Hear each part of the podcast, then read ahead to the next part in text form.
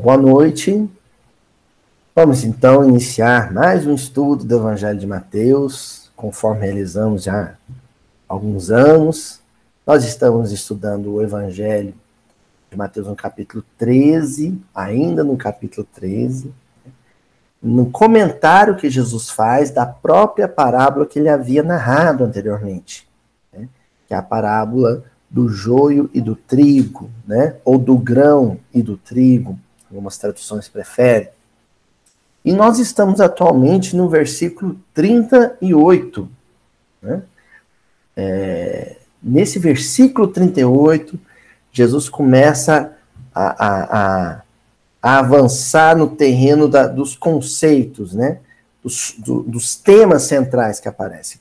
No, no, no, estudo anterior, nós vimos que o dono do campo, o dono da terra, o dono da fazenda, né, da lavoura, é o filho do, era o filho do homem, né? Que é o próprio Cristo, né? O Cristo encarnado, né? O governador do orbe encarnado, ele é o responsável pela boa semeadura no, no planeta. E hoje nós vamos ver o que, que é o campo e o que, que é a boa semente. Porque o versículo diz assim: o campo é o mundo, a boa semente, essas são os filhos do reino. Mateus capítulo 13, versículo 38. O campo é o mundo, a boa semente, essas são os filhos do reino. Mateus 13, 38. Nós vamos começar então, vamos direto com o primeiro conceito, né? Do campo, né? O campo a ser semeado, como sendo o mundo. Bom, se o campo a que se refere a parábola fosse um pedaço de terra, um torrão de terra, né, um quinhão de terra, a gente poderia falar de um mundo material. E o mundo a que se refere o versículo é a Terra, é o planeta, é o orbe. Do ponto de vista físico, com seus mares, seus rios, suas matas, seus desertos, né, suas montanhas, seus vales, mas acontece que a parábola ela é uma narrativa de sentido espiritual. O sentido da parábola é espiritual. Ela fala de vida humana e de convívio humano. Então, o mundo, a definição de mundo que nós vamos dar aqui para começar a entender, é o mundo pessoas, é o mundo nações, é o mundo comunidades, sociedades, famílias. É todo o contexto de convivência e de vivência em comum do orbe terrestre. O campo é a coletividade humana, é a família humana toda. E as circunstâncias de vida. Pessoas e circunstâncias em comunhão. Luiz, como assim pessoas e, e, e, circunstâncias? A Tânia, com seus filhos, no lugar onde ela vive, na cidade onde ela vive, né?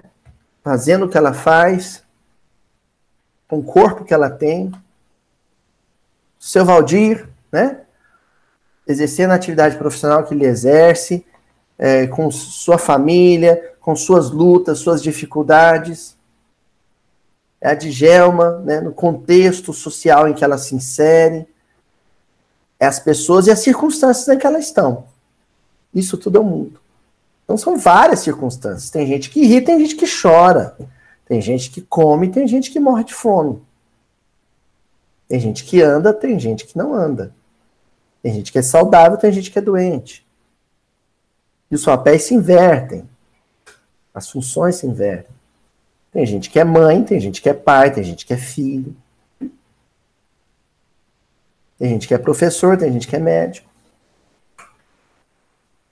As pessoas e as circunstâncias onde elas vivem. Isso é um mundo.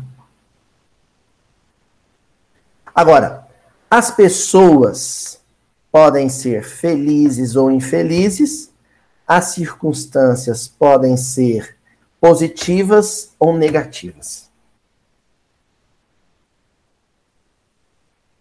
E aí eu pergunto para vocês, é, não precisa responder, só para pensar, uma pergunta retórica. As pessoas com quem vocês convivem são felizes? As pessoas com quem vocês convivem são felizes? Agora, a pergunta mais, mais densa. Vocês são felizes?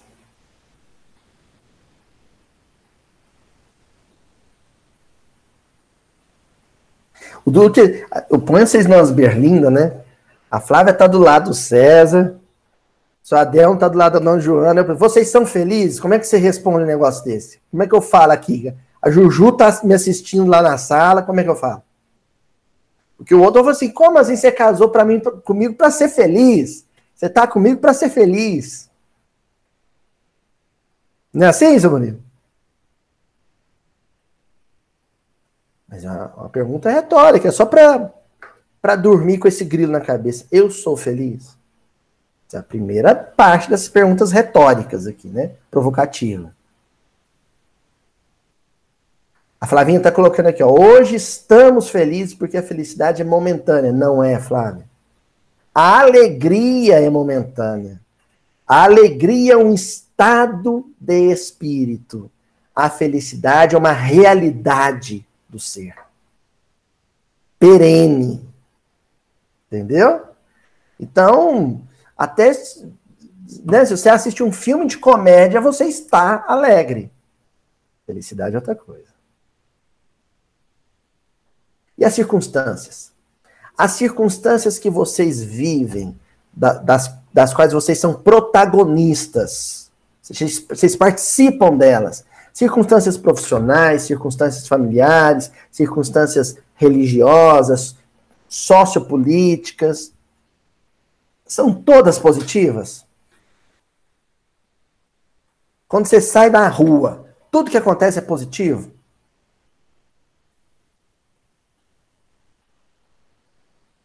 Ou são negativas?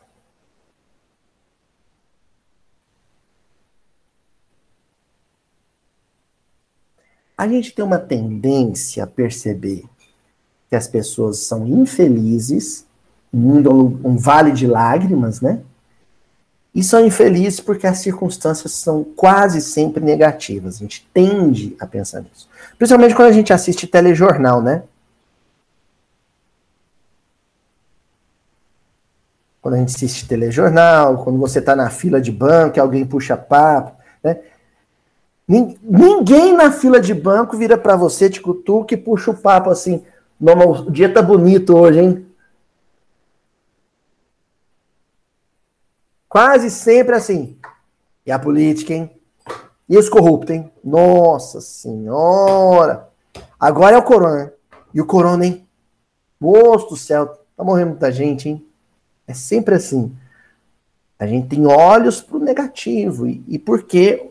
nós estamos falando de um mundo de provas e expiações. Sobretudo expiações. É um mundo expiatório.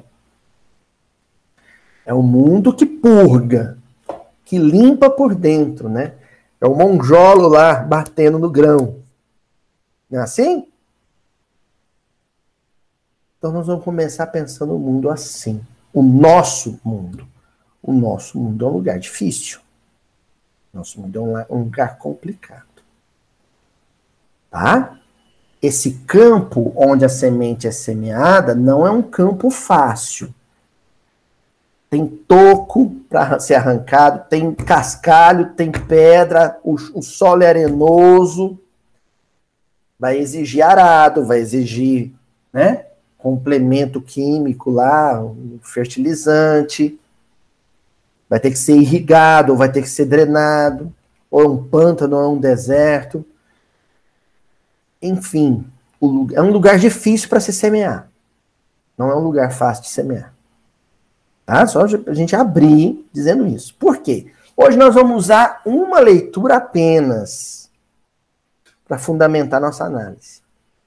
E essa vai ser uma leitura da Lavra de Allan Kardec nós vamos estudar hoje apenas a Revista Espírita.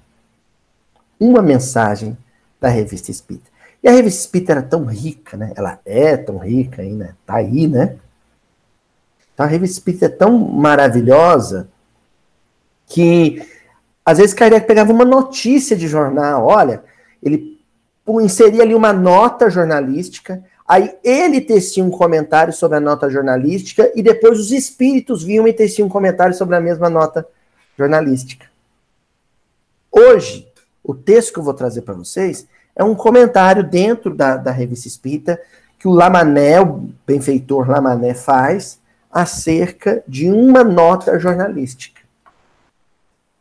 Pensemos aqui, se o Lamané fosse comentar um noticiário de jornal hoje, nossa, hein? Como é que ia ser? Será que ele ia procurar aquele caso mais terrível para comentar? aquela cidade mais perdida, mais, né, aquela cidade corrompida na moral. Pois bem, acreditem que não. O Lamané, ele escolhe, Kardec também, sobretudo, né? Escolhe um caso positivo para comentar. Olha só, lá na Revista Espírita, no ano oitavo, julho de 1865, a edição de julho de 1865. O título da mensagem é A Comuna de Königsfeld. Königsfeld, na verdade, em alemão, né? Mundo Futuro em Miniatura. A Comuna de Königsfeld, Mundo Futuro em Miniatura. O que, que acontece com a Comuna de Königsfeld? Hoje é, uma, é um município, mas na época de Kardec era uma vila, um lugarejo, né, um distrito que pertencia a uma outra cidade maior. Tinha pouquíssimos habitantes. Mas Kardec teve acesso a uma nota jornalística que apresenta esse lugarejozinho com 400 habitantes como um mundo perfeito em miniatura. Um mundo perfeito em miniatura. A vida ali era perfeita. Kardec fala, poxa, e se a gente parte do micro para supor o macro? E se a gente pensar esse, essa pequena comunidade como um paradigma, um padrão a ser seguido pelo resto da humanidade? A nota que ele encontra é a seguinte. Lê-se no Garnier de Colmar, o jornal, né? a comuna de Kunisfeld, perto de Villenien, na Floresta Negra, conta cerca de 400 habitantes e forma um estado modelo em miniatura. Há 50 anos, data da existência dessa comuna, jamais aconteceu a um habitante qualquer se envolver com a polícia. Nunca houve casos de delitos ou de crimes durante 50 anos, jamais houve asta pública ou nasceu um filho natural. Nunca foi aberto um processo nessa comuna. Também ali não se encontram mendigos. Essa é a descrição desse vilarejozinho de 400 pessoas. Então, ó, vamos começar a analisar. Primeiro, a nota diz que é um estado modelo em miniatura. Estado, conceito de Estado é o conjunto de organismos, de instituições, é, de aparelhos organizacionais que, reunidos sob uma liderança comum, sob uma gestão comum, atendem às necessidades e os anseios da comunidade. Então, antes da gente avançar, vamos deixar claro uma coisa, e eu deixo isso claro o pessoal que às vezes fica bravo porque eu toco em certos assuntos que são delicados. A nota jornalística que nós vamos analisar foi inserida na revista Espírita por Allan Kardec. E ela trata de um Estado modelo em miniatura um modelo político organizacional mirim, mini, petit. Hoje nós vamos tratar de política. Mas não da política partidária, da política de eleição. Nós vamos falar daquela política que eu já comentei com vocês, que é a vida em comum. É quando tem mais de uma pessoa vivendo junto e que as coisas têm que ser resolvidas juntas. E às vezes um vai discordar, discordar do outro e a vontade da maioria deve prevalecer. Entendeu? Nós vamos falar disso. Segundo a nota jornalística que Kardec está apresentando, essa comunidade na Alemanha, Königsfeld, era um modelo de convívio social e um modelo de organização política. Sabe? uma miniatura, uma maquete, para ser padrão. Qualquer estado do mundo poderia ver ali um modelo de vida. Continua, ó, a notinha. Nunca houve casos de, de delitos ou de crimes. Lá não existia crime. Assalto, roubo, assassinato, sequestro, tráfico de entorpecentes, isso não existia em Kurnisfeld. Ninguém cometia crime. Por que, Luiz? Porque né, nessa vilinha de 400, né, um grupo com 400 pessoas. Ah, é porque é pouquinha gente, é só 400, por isso que não tem crime. E na nossa família tem 40 e tem briga que quase sai morte. Reúne os primos tudo numa chácara para um final de semana. Se um não toma um pouco mais, não pega o espeto de churrasco e quase faz uma chacina. Não precisa de 400, não. Lá em Kurnisfeld, 400 pessoas e não existia crime. A própria nota de jornal dá deixa. Porque ela, mais adiante, diz assim: jamais, ó, perdão, nunca houve casos de delitos ou crimes, jamais houve asta pública ou nasceu um filho natural. O que, que é a asta pública? Leilão de hipoteca executada. Isso era um, um drama social. Na época de Kardec, no século XIX, tanto na França quanto naqueles principados alemães, a Alemanha ainda não estava unificada, né? ela ainda estava em processo de unificação. Sempre que uma pessoa estava quebrando, ela recorria a um banco. Para ela poder obter um recurso, um empréstimo, ela hipotecava sua, resi sua residência. E os bancos não tinham dó nem piedade executavam a hipoteca. E aí as pessoas não tinham para onde ir. Não tendo para onde ir, onde é que elas iam viver? Na rua. Fome, frio, necessidade extrema na rua. Se a índole fosse ruim, se a inclinação dos espíritos fosse ruim, trouxesse do passado enganos, essa pessoa submetida a extremos de carência e necessidade, o que, que ela ia cometer? Crime. Então, a primeira dica do jornal é: não existia crime em Kunisfeld porque não tinha ninguém sendo despejado de casa, ninguém morando na rua. Não existia isso. Em seguida, ou nascia filho natural. Essa é uma expressão da época, filho natural. Era o filho em situações não planejadas, situações familiares não planejadas. Não havia planejamento familiar, né? A moça engravidava, o marido não, o, o moço não reconhecia a paternidade, uma sociedade extremamente machista, a moça era posta para fora pelo pai, pela família, e ela se via na rua com uma criança. E o que, que ela se tornava?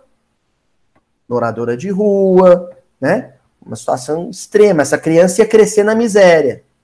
Uma criança, se ali tem um espírito com tendências ruins, com inclinação ruim, morando na rua, o que, que fatalmente ele vai realizar e cometer? Crimes. Então, olha só o que, que, que a nota jornalística está apresentando. Onde há condições de exploração em que a força dos interesses monetários econômicos, do capital, tira a essência de sobrevivência básica de uma pessoa, por exemplo, a casa onde ela mora, a comida que ela come, o crime prolifera. E onde não há estrutura familiar, onde não há uma base familiar harmoniosa, o crime prolifera. Estão entendendo qual que era o segredo de Konisfeld? Sociedade justa e família em harmonia. A família perdeu rumo, perdeu prumo. A sociedade só pensa em dinheiro. A miséria floresce. A carência floresce. Onde floresce a carência, a miséria, o crime também floresce. Isso é só a notinha de jornal. Ah, e, e finaliza, a nota de jornal finaliza. Ali não se encontram mendigos. Não tem mendigo, não tem morador de rua, não tem gente vivendo na rua, usando crack, usando drogas. Aí entra o comentário inicial. Agora, no primeiro comentário, do Lamennais. Tendo sido lida na Sociedade de Paris, diz Kardec, esta interessante nota deu motivo à seguinte comunicação espontânea. Eles não evocaram Lamennais. Olha que interessante. Eles levaram para a reunião espírita um trecho de jornal e leram lá para comentar.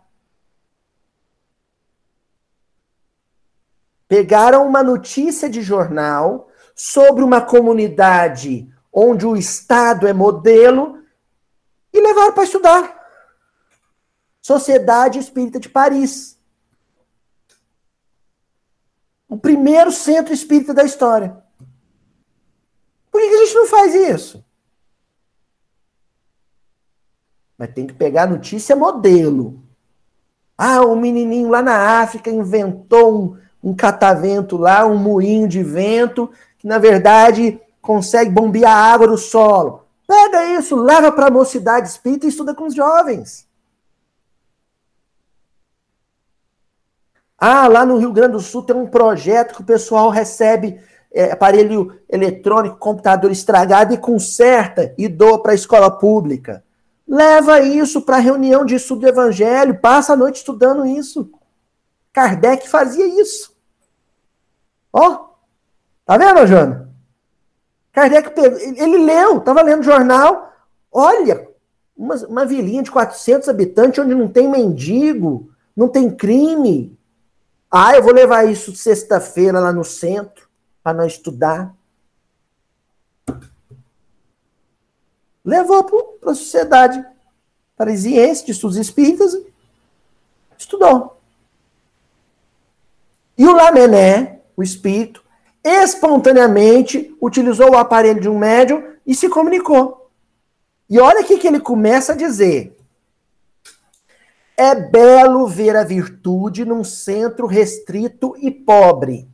Lá, todos se conhecem, todos se veem, e a caridade é simples e grande.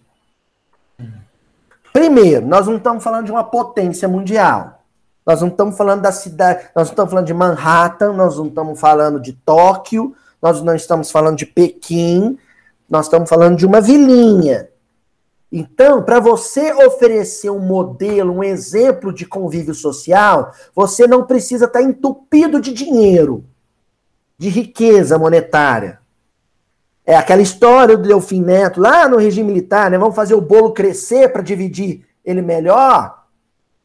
Ah, a solução para o Brasil é o Brasil enriquecer. Depois que ele enriquecer, aí. Não.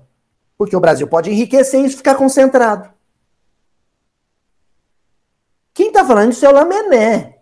Ele começa dizendo: é belo ver a virtude num centro restrito, pequeno e pobre. Não sobrava dinheiro. Sabe o que sobrava, esbanjava? Virtude. Virtude. Lá todos se conhecem, todos se veem. Vocês já ouviram falar de uma coisa chamada invisibilidade social? Já ouviram falar? A gente passa por pessoas que aos olhos nossos são invisíveis. São invisíveis. Párias. Crianças nos sinais vendendo doce. Nós vivemos um processo que se chama normose. Essa expressão, um neologismo muito interessante, a sociologia recente cunhou. Normose é assim: é quando alguma coisa que deveria chocar, espantar, causar náusea, se torna tão comum que aquilo se torna normal. E não nos choca mais. E às vezes a gente nem percebe, nem enxerga. Passa direto. Não vê. Quantas e quantas dores, quantas e quantas aflições sociais nós ignoramos.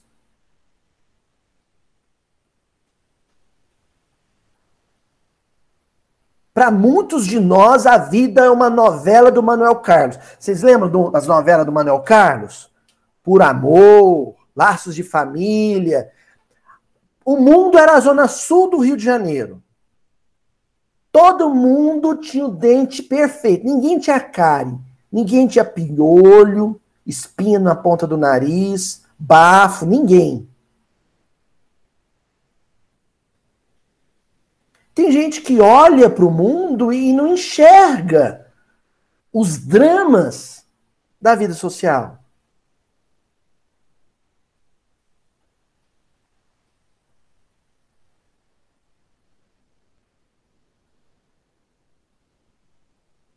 Enxerga, sabe? Shopping é um negócio perfeito. Os shoppings hoje tem um negócio, eles jogam perfume no ar-condicionado. Tá vendo? Quer dizer, o clima é, é perfeito por causa do ar-condicionado. O cheiro é bom, é o perfume. Né? As lojas, tudo bonito. Todo mundo se apronta para ir para o shopping, então todo mundo bonito. Agora vai num fim de feira na periferia vendo menino procurar no, na caçamba um resto de repolho. Isso também é a vida. E por que em Königsfeld eles começaram a se ver, a enxergar uns aos outros, a notar as necessidades uns dos outros, essas necessidades eram prontamente atendidas, acudidas, socorridas, amparadas. Entendeu? Continua Lamené. Não é o exemplo mais impressionante da solidariedade universal essa pequena comuna? Não é em menor escala o que um dia será o resultado da verdadeira caridade? Ela não é em menor escala aquilo que Jesus sonhou para a humanidade? Que o mundo fosse uma grande Kunisfeld?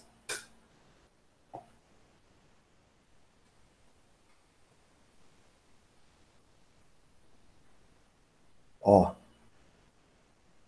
que o mundo seja uma grande Kunesfeld. Não que o mundo seja um grande Estados Unidos ou um grande Pequim, um grande China. Nós estamos falando de prosperidade econômica.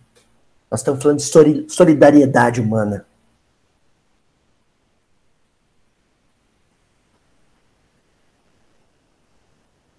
Quando esta for praticada por todos os homens, que é a caridade, tudo está aí, espíritas. Eita, que o Lamené dá nome.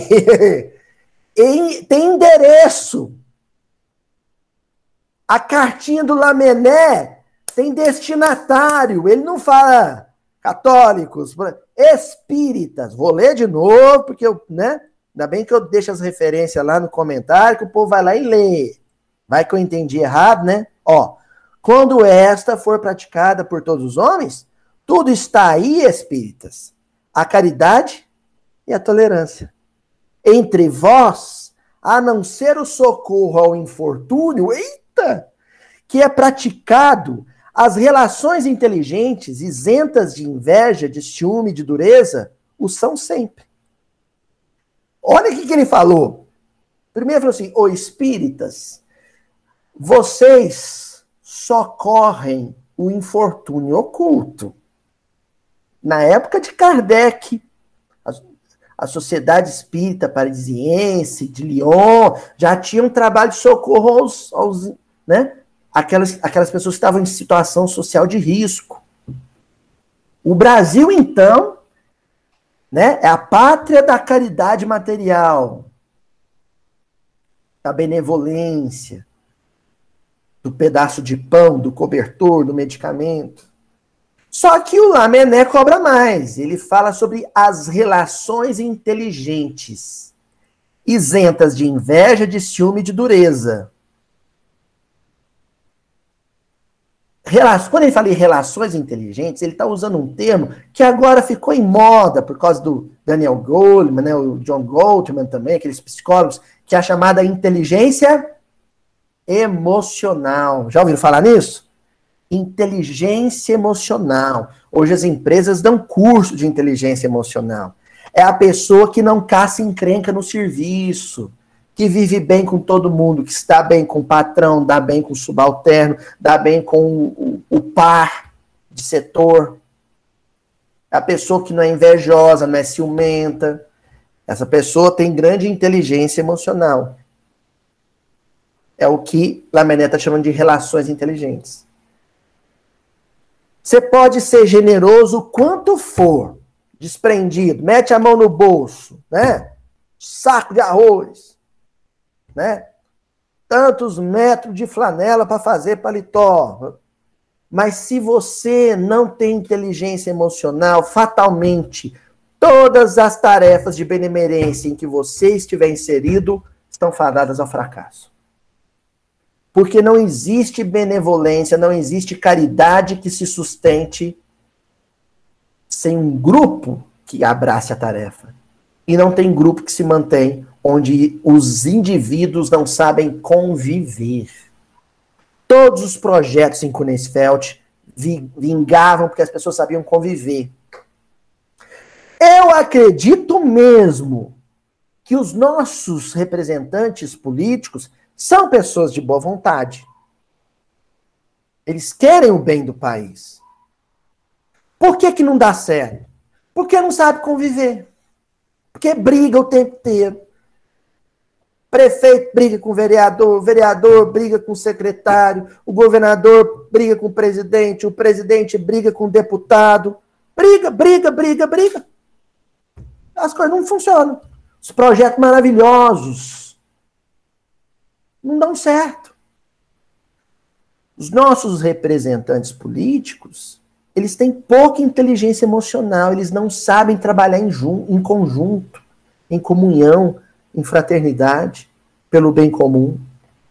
Mas lembremos que eles são nossos representantes, ou seja, eles nos representam em tudo, em nossos anseios, em nossos desejos, mas também em nossos defeitos, em nossos vícios não há nenhum defeito no governador ou no presidente que nós não os tenhamos no dia a dia, em família, no emprego, no centro espírita.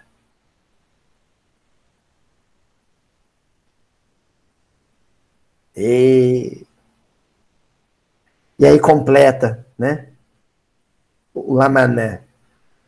Qual a causa da maior parte dos males da terra, senão o contato incessante dos homens maus e perversos?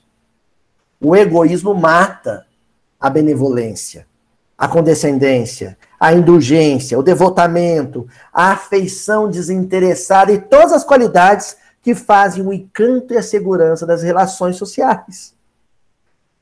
Em síntese, né, o que o Lamané está dizendo é: o egoísmo mata as relações sociais.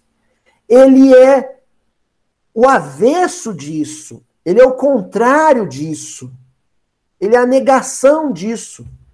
Relações sociais é saber partilhar, saber dividir, é saber realizar junto. O egoísmo é quando você anula a existência do outro, o anseio do outro, os interesses do outro em pró de seus interesses, de seus anseios, do seu querer. Vocês estão vendo que tudo isso que o Lamené está falando vale para um país, mas vale para uma cidade, e para um bairro, e para minha casa, e para o meu trabalho?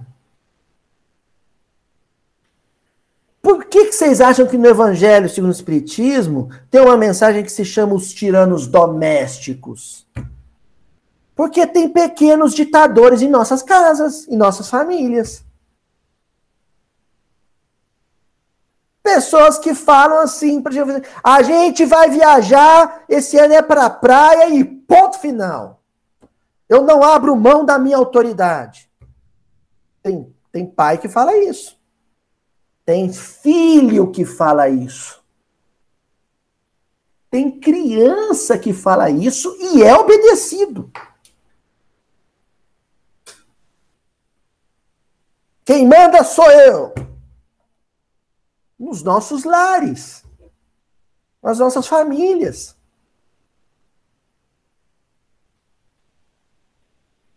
Isso é autoritarismo. Se colocar esse sujeito como presidente da associação de bairro, ele vai ser autoritário.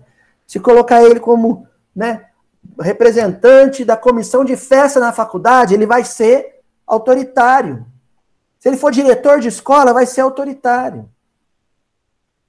Se for coronel da polícia, ele vai ser autoritário. Por causa do que o Lamené está dizendo numa sociedade de egoístas, não há segurança para ninguém, porque cada um, apenas buscando o próprio interesse, sacrifica sem escrúpulo o do vizinho. Meu Deus do céu, isso está patente na questão da vacinação. O sujeito que não quer vacinar porque ele corre risco de vida. A gente não vacina não é para salvar a própria vida, não. O cristão é diferente.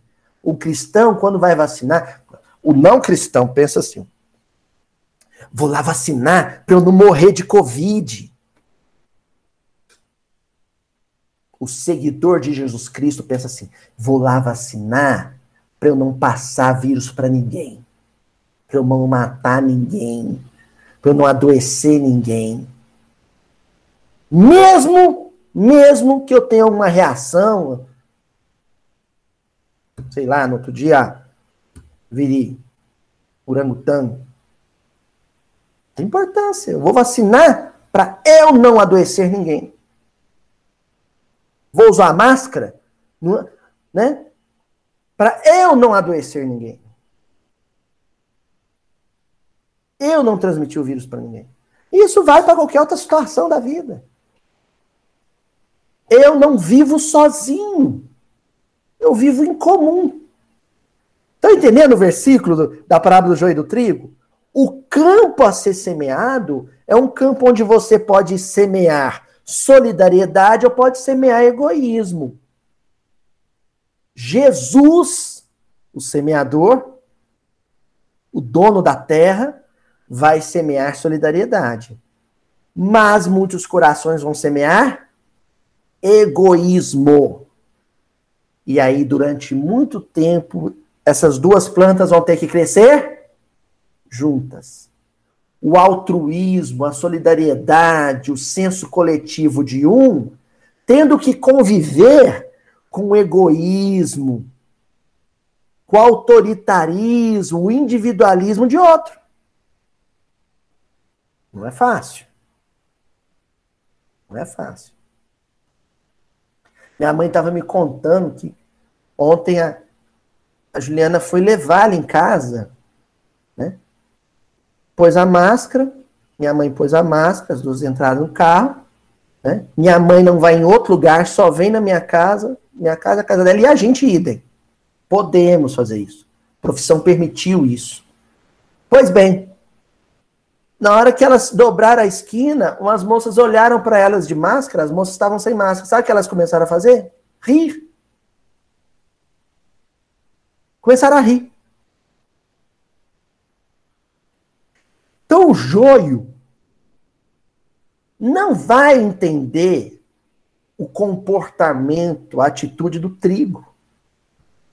O vício não vai saber assimilar as atitudes do trigo, da virtude.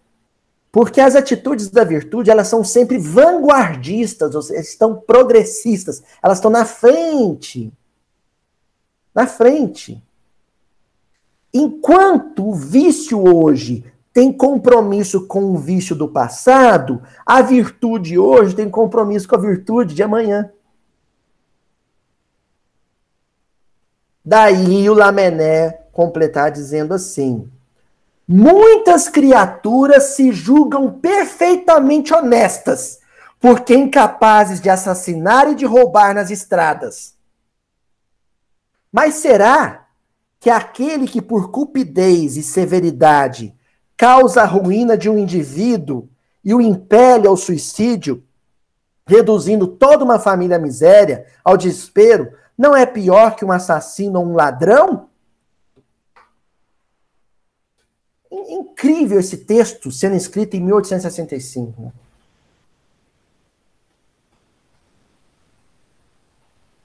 É incrível.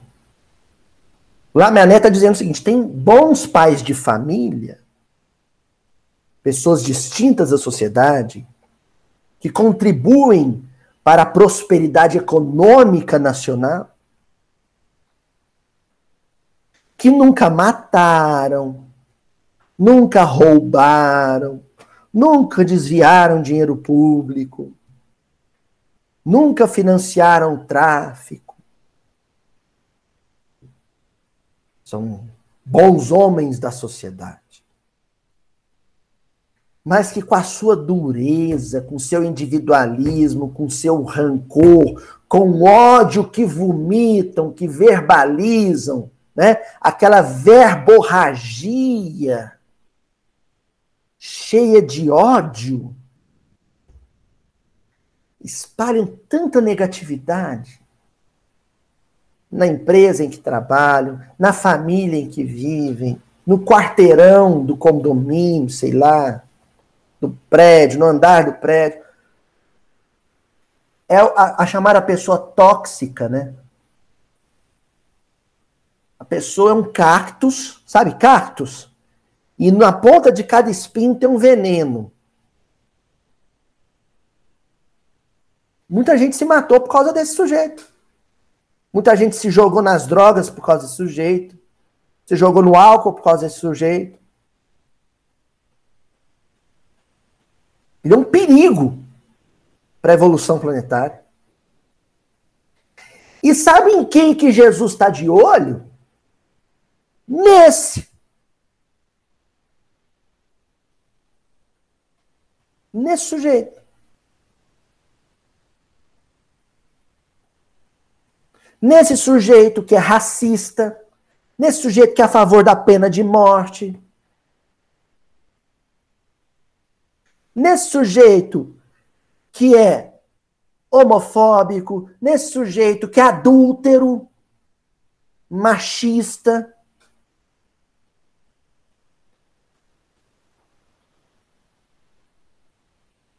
Aí sabe o que o Lamené fala?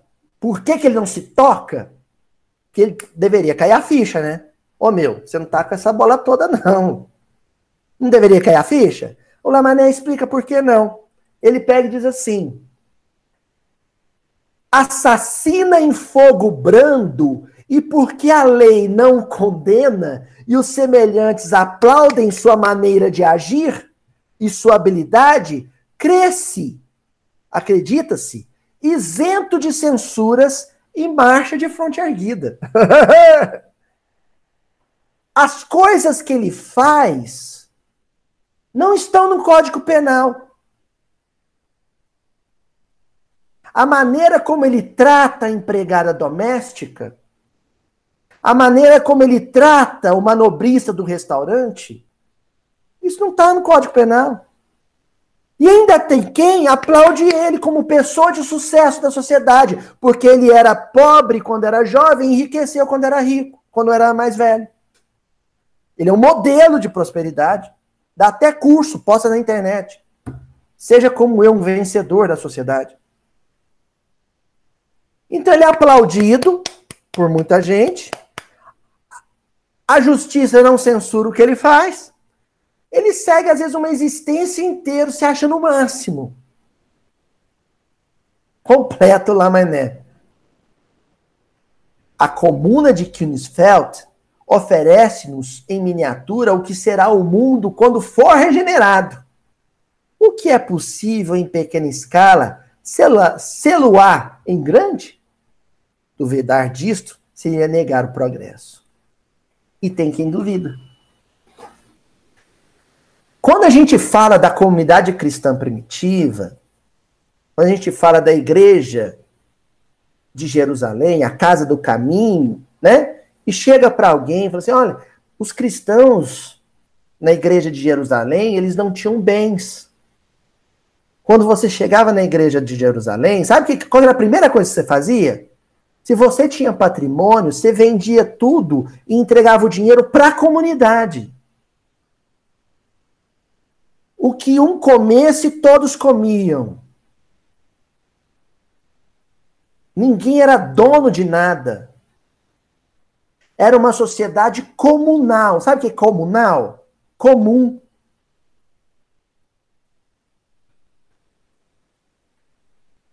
Tudo era de todos. Ninguém tinha mais. Tem uma passagem em Atos dos Apóstolos muito séria. Pedro chama dois companheiros e fala: Olha, vocês estão sendo, estão sendo convidados a se retirarem da comunidade. Sabe por quê, Flavinho?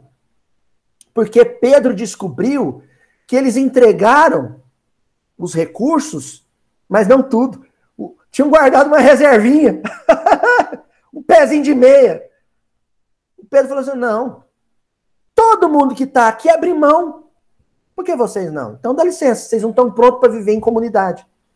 Nesse tipo de comunidade, onde todos os bens são comuns. Não tem classe social dentro da igreja de Jerusalém. Não tinha classe social.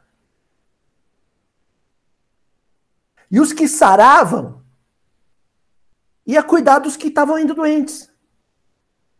Havia um rodízio, todo mundo lavava a latrina. Não sei se tinha latrina, estou dando exemplo.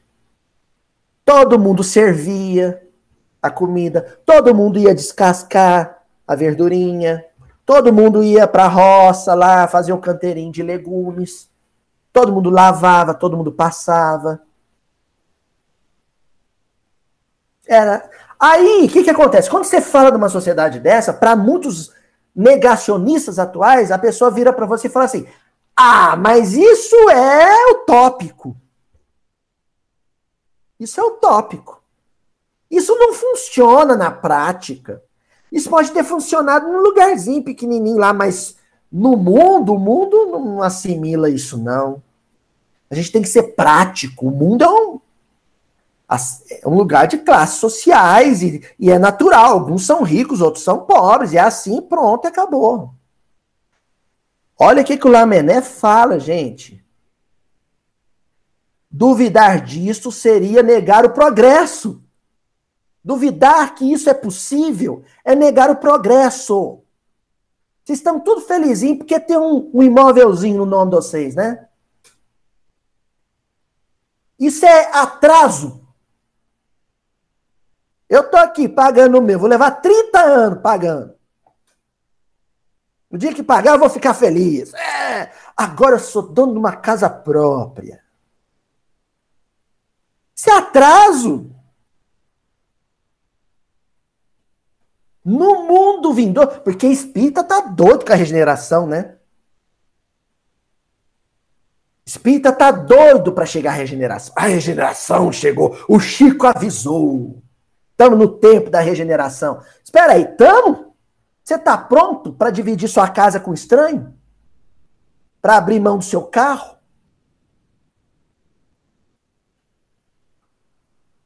Você está pronto para comer o mesmo que todo mundo? E se todo mundo passar fome, você passar fome junto? Ou abrir mão da sua comida para que alguém não sinta fome? Você está pronto para isso? Se você não está preparado para isso, a regeneração, meu amigo, minha amiga, não chegou para você. Continua Lamené. Dia virá em que os homens, vencidos pelos males gerados pelo egoísmo, compreenderão que seguem caminho errado e quer Deus que eles o aprendam à própria custa, porque eles deu o livre-arbítrio. Gente, olha essa frase que vem agora. Vou até falar um abre aspas, não achar que é da minha boca. Abre aspas. O excesso do mal lhes fará sentir a necessidade do bem. Fecha aspas. O excesso do mal vai fazer o povo sentir vontade de ser bom. Sofrer com a maldade dos outros vai cansar nossa beleza. Ele fala assim: não, mas que tédio. Cansei desse negócio. Vamos viver melhor. O que, que eu quero? Prosperar individualmente ou harmonizar coletivamente?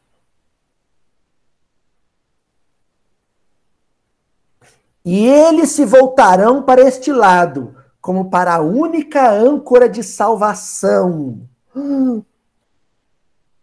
A única âncora de salvação. Agora vou fazer tremer a internet. Não existe outra salvação. Caridade. E sabe o que é a caridade? É abrir a mão. É consumir menos, reduzir seu padrão de vida, reduzir sua capacidade de consumo, ser sóbrio e modesto, ser simples na sua vida, para poder partilhar, para poder dividir.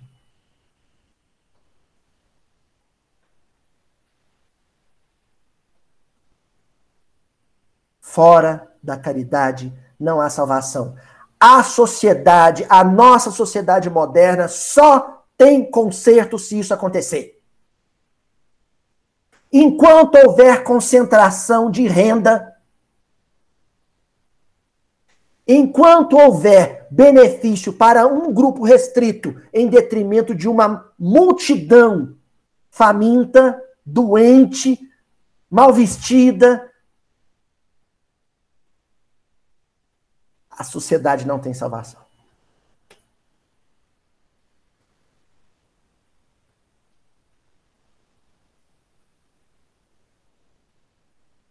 Agora nós vamos para outra palavrinha. Então, até agora nós descobrimos, discutimos o mundo. O mundo é esse. O mundo é esse que eu descrevi aqui, o Lamené também. É o contrário da comuna de Kunersfeld. É o contrário. O mundo. Mas existe a boa semente, que são os filhos do reino. Os filhos do reino. É gente que resolveu viver nesse mundo cão como se no paraíso estivesse.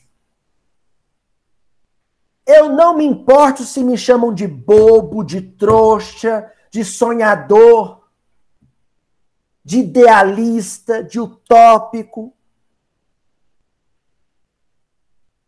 Eu só permaneço no meu ideal.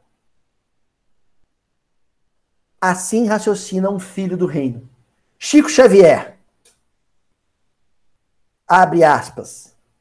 Eu aceito o mundo como ele é, só não deixo de ser quem eu sou. Fecha aspas. Esse é um filho do reino. Vão me mandar para Cuba, me chamar de comunista, de professor de história, eu só sou, né? Fazer o quê? Né? Vão falar tudo. Mas eu ainda acredito que o pedaço de pão que você tiver nas mãos, você tem que partilhar com quem está ao redor. Porque nosso Senhor Jesus Cristo, pobre, não tinha onde cair morto. E não tinha. Foi sepultado de favor no túmulo da família do Zé de Arimateia. Jesus não tinha onde cair morto. Ele fez isso com um pedaço de pão que ele tinha na mão. E falou para os companheiros: Tomai e comei. Sabe o que Jesus estava ensinando? Vida em comum. O que é vida em comum? É partilhar.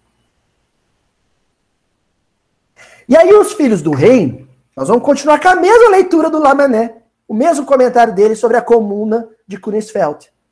Num trecho da mensagem em que ele começa a falar sobre os habitantes de Kunisfeld. Por que que Jesus deixou brotar no interior da Alemanha uma comunidadezinha de 400 pessoas que vivia desse jeito?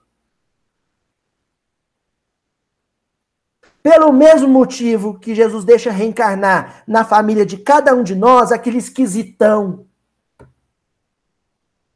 Sabe que aquele esquisitão que acredita que não deve haver pena de morte, que o tratamento para o presidiário tem que ser um tratamento digno e humanitário, que uma sociedade que investe em escola não precisaria investir em arma. Sabe aquele esquisitão? Ele é um filho do reino que Jesus semeou na sua família para te mostrar um mundo novo, um mundo vindouro, um mundo que virá.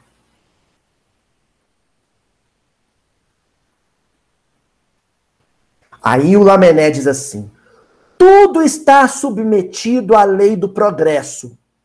Os mundos também progridem, física e moralmente.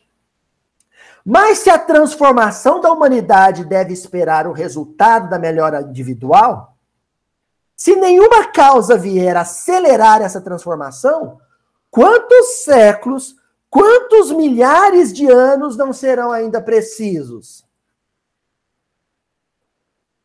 É de arrepiar. O Lamené está dizendo assim: os mundos devem progredir. Ponto.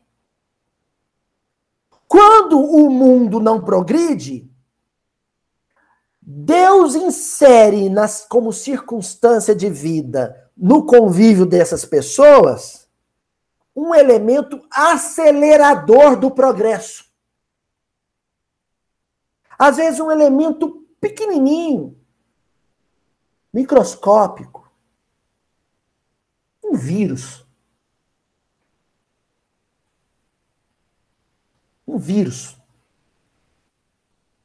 Porque de repente eu me dou conta que eu nunca tinha chorado por causa de um estranho que eu nunca vi em Manaus, mas que eu soube que morreu sufocado, afogado no seco. E eu chorei. Chorei, chorei, chorei. E isso, essa dor, me fez humano solidário, caloroso, afetuoso. Bendito vírus. E que Deus abençoe enormemente esses mártires. Esses esquisitões, muitas vezes. Numa família em que todo mundo tirou a máscara e foi para a festa. Ele não. Todo mundo pegou Covid, ele também. Todo mundo ficou assintomático. Ele desencarnou. Para que quem ficasse convivesse com essa dor. Mártir. Muitos mártires em nossas famílias. Para nos ensinar o valor do altruísmo, que eu não estou sozinho, de que eu divido o chão que eu piso, eu divido o céu que me cobre, o sol que me aquece, e divido com outro, inclusive, o vírus que eu respiro. O vírus é de todo mundo, não é de uns.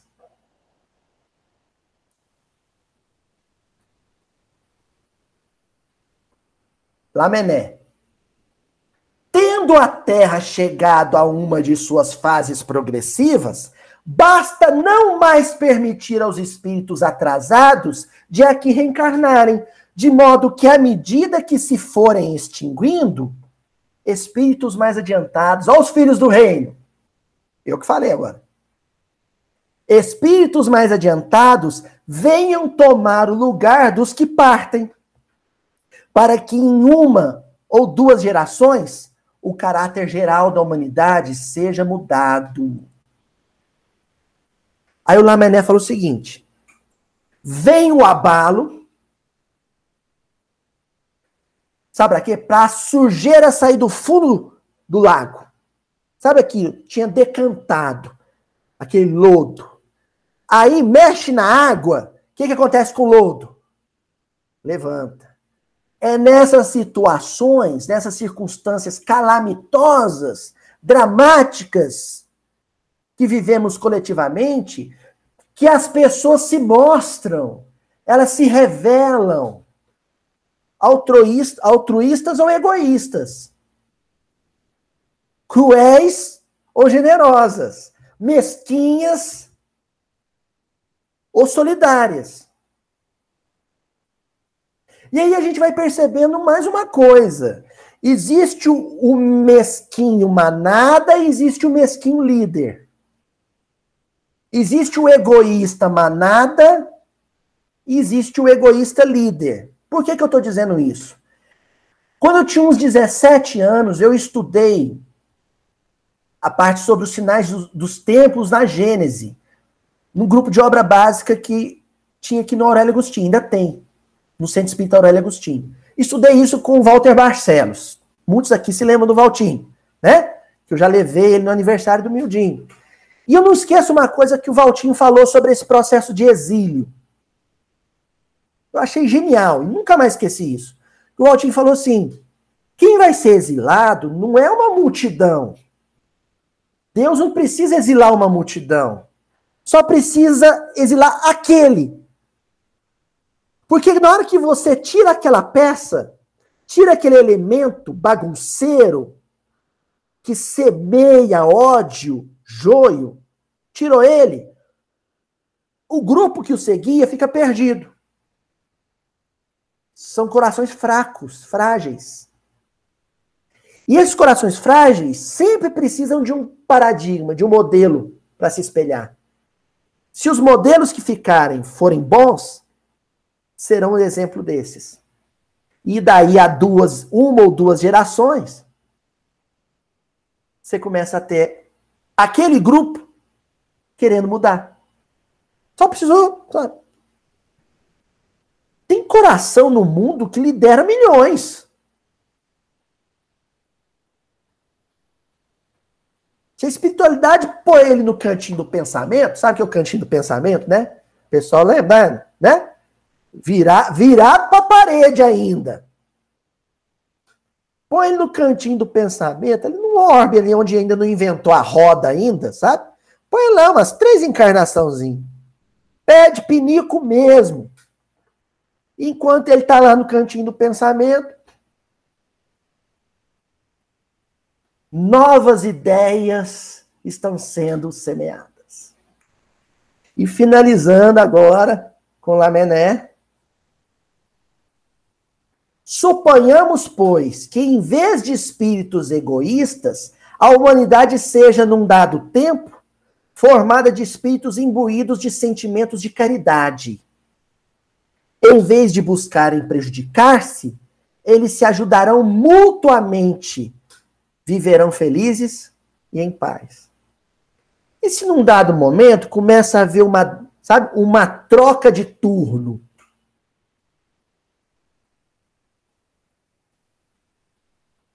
Porque toda eleição a gente fica animadaço, assim. Vamos trocar todo mundo. O lema agora, vamos trocar todo mundo. Você tirar todo mundo que está aí e eleger um monte de gente nova, o mundo melhora. É o raciocínio de Deus, vocês acreditam? Deus pensa a mesma coisa. Só que Deus não faz isso usando eleição, não. Sabe o que Deus faz? Ele usa outra coisa, mais poderosa: reencarnação. Desencarnação e reencarnação. Vem Fulano, vai Ciclano. Fulano. Acha que a raça dele é melhor que a dos outros. Acha que lugar de mulher na cozinha. Acha que todo mundo tinha que ter um 38 na cintura. Vem. Fulano, acredita numa sociedade pacífica em que o diálogo constrói a vida social. Acredita que todos são iguais, independente do gênero, da raça. E está disposto a dividir seus bens com quem passa necessidade. Vai, reencarna, vive assim e seja o mundo novo que anda pelas ruas, trabalha, bate ponto, toma vacina, casa e tem filhos.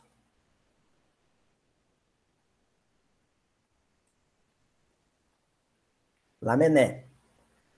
Não mais ambição de povo a povo e, portanto, não mais guerras. Não mais soberanos governando ao seu bel prazer. A justiça em vez de arbítrio. Portanto, não mais revoluções. Não mais os fortes esmagando ou explorando os fracos. Você sabe como é que você impede uma revolução social? O povo tem um medo danado da revolução social. Sabe como é que se impede a revolução social? Acabando com a miséria. Acaba com a miséria. Divide o que você tem.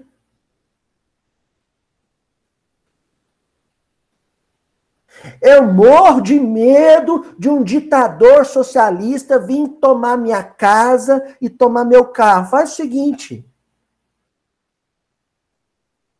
distribui seus bens antes que alguém o faça usando a violência, o autoritarismo, o despotismo, a tirania.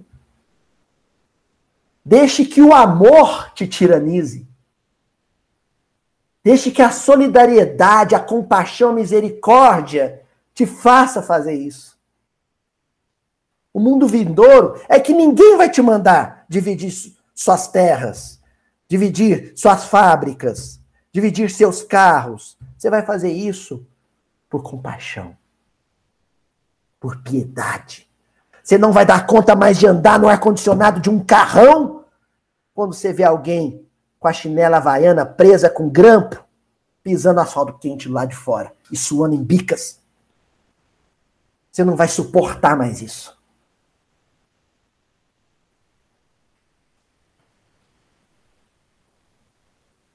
Olha só, Lamené. Equidade voluntária em todas as transações. Portanto, não mais querelas e chicanas. Equidade voluntária.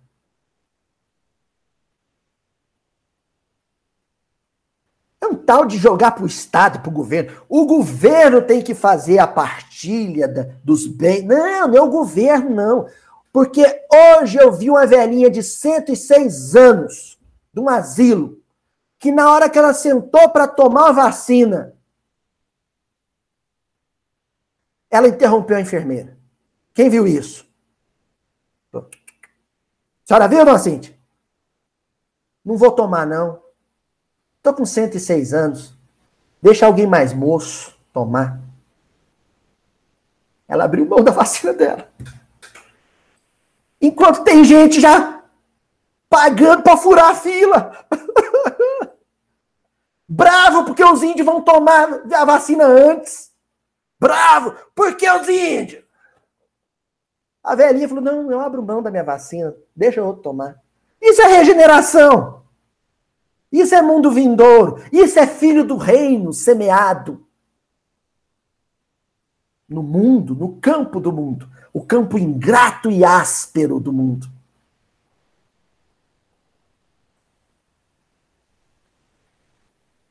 De um mundo de expiação e de provas, de um lugar de exílio para os espíritos imperfeitos, tornar-se-á um mundo feliz, um local de repouso para os bons espíritos. De um mundo de punição, será um mundo de recompensa. Lamené. Bem-vinda, Aurora. Até a semana que vem, gente.